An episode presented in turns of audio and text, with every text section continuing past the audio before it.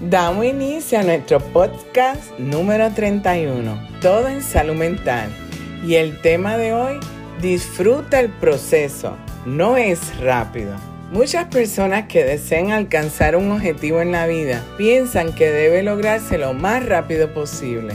Hay un decir que expresa, la prisa es mala consejera. Todo lo que una persona se proponga realizar en la vida lleva un proceso, que a veces es lento, pero al final se logra. Hay que aprender a disfrutar los procesos en llegar a una meta y al final quedará la gran satisfacción del logro. Según Amy Charland, coach norteamericana que trabaja en la clínica Mayo, cuando te propongas lograr una nueva meta, podrías empezar con entusiasmo y determinación. Es posible que estés muy motivado, listo para hacer un cambio y seguro de que te va a ir perfectamente. Sin embargo, a medida que el tiempo transcurre, la realidad se impone por lo que alcanzar tu meta comienza a parecer cada vez más difícil. Te esfuerzas al tratar de recuperar la energía y la emoción con la que comenzaste este camino. Cuando no puedes, te resignas a la idea de haber perdido la batalla. La gloria que deseabas lograr no es más que un atisbo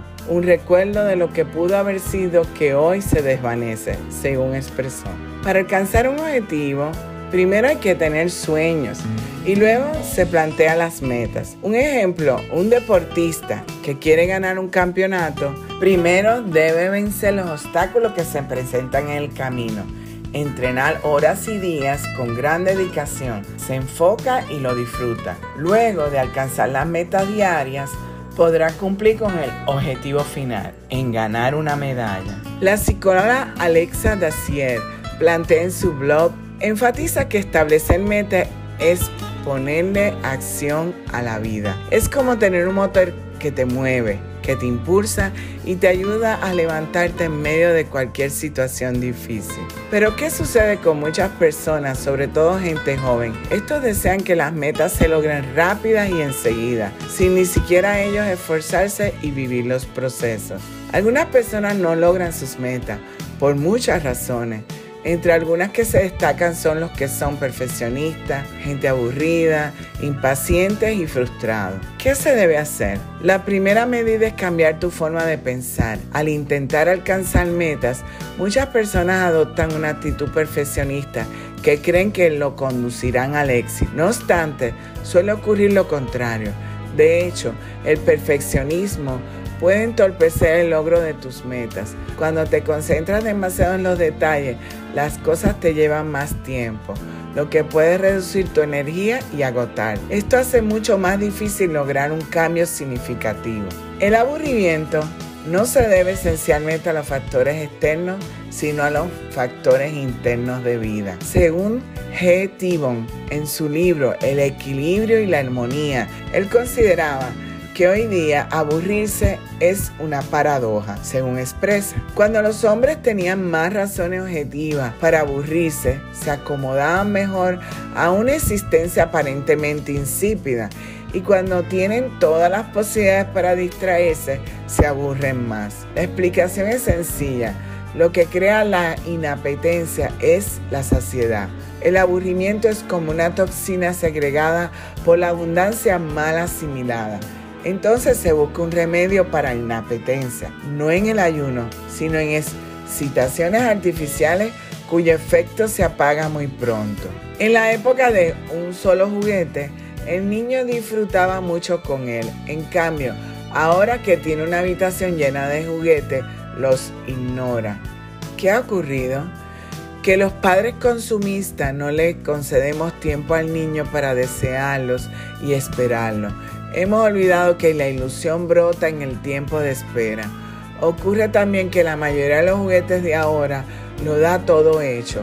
Por eso, una simple caja de zapatos vacía les entretiene más que un carísimo auto que funciona con batería. Una segunda causa del aburrimiento, los adolescentes y los jóvenes de ahora le dan un ritmo excesivamente rápido a su vida. Viven de forma acelerada y se sienten con desasosiego, que los incapacitan para el ocio. Cuando intentan divertirse en las prolongadas y masivas salidas nocturnas, están haciendo de la evasión una fuga de su propia realidad personal para perseguir cosas que están fuera de ella. Esta fuga los deja desvalidos de identidad y por ello predispuestos al aburrimiento. Al hablar de la impaciencia y la frustración que refleja una persona al no vivir el proceso de lograr un objetivo en la vida, dice Laín García Calvo en su libro La voz de tu alma, reconocerás a una víctima porque siempre juega uno de los siguientes roles y cada uno de ellos obedece a un tipo de expresión y de creencia. El que se justifica con frases como realmente no es lo que quería. El que se miente. No entiendo cómo he llegado a esta situación. El que se culpabiliza a los demás. No fue culpa mía, fue de tal persona que. El que se queja. Siempre igual, todo me pasa a mí. Y el que se rinde. No puedo, no vale la pena. Debes adquirir el sentido de la responsabilidad y asumir que todo lo que te ocurre es debido a decisiones que tomaste en el pasado que te han llevado exactamente donde estás ahora. Lo que debes hacer es focalizar claramente cuál es tu objetivo y tener claro que debes vivir y disfrutar el proceso, ya que tiene más importancia que la meta. Diciéndolo de otra manera, no pidas agua en el desierto. El desierto es el proceso, el sacrificio, el esfuerzo, las dificultades y llegarás a la meta y ahí conseguirás el agua y la satisfacción. Es fundamental enamorarse del proceso y superar las dificultades para después encontrar esa satisfacción, conseguir el agua que queríamos en el desierto, pero que si no pasas el proceso, no lo vas a conseguir. Tu cerebro es maleable y se ajusta constantemente.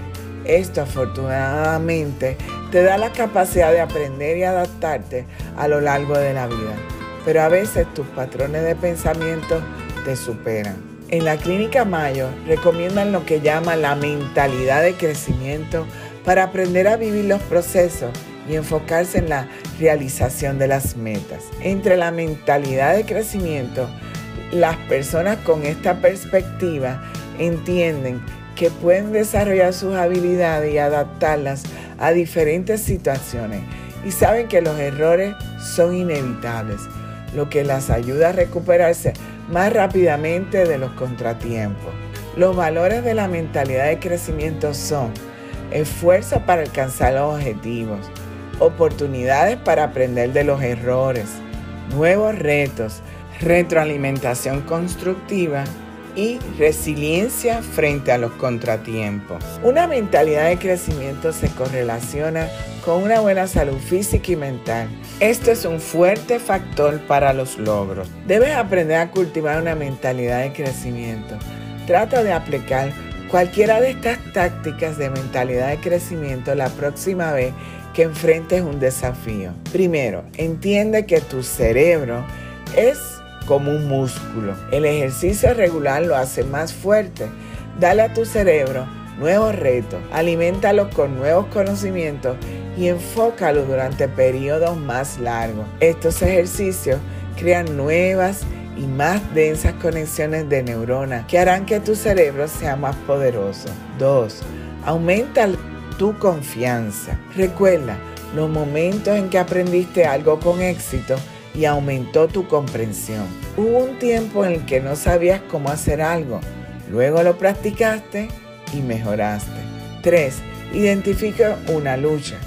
Tal vez sea hacer ejercicio, ahorrar dinero o un proyecto en el trabajo.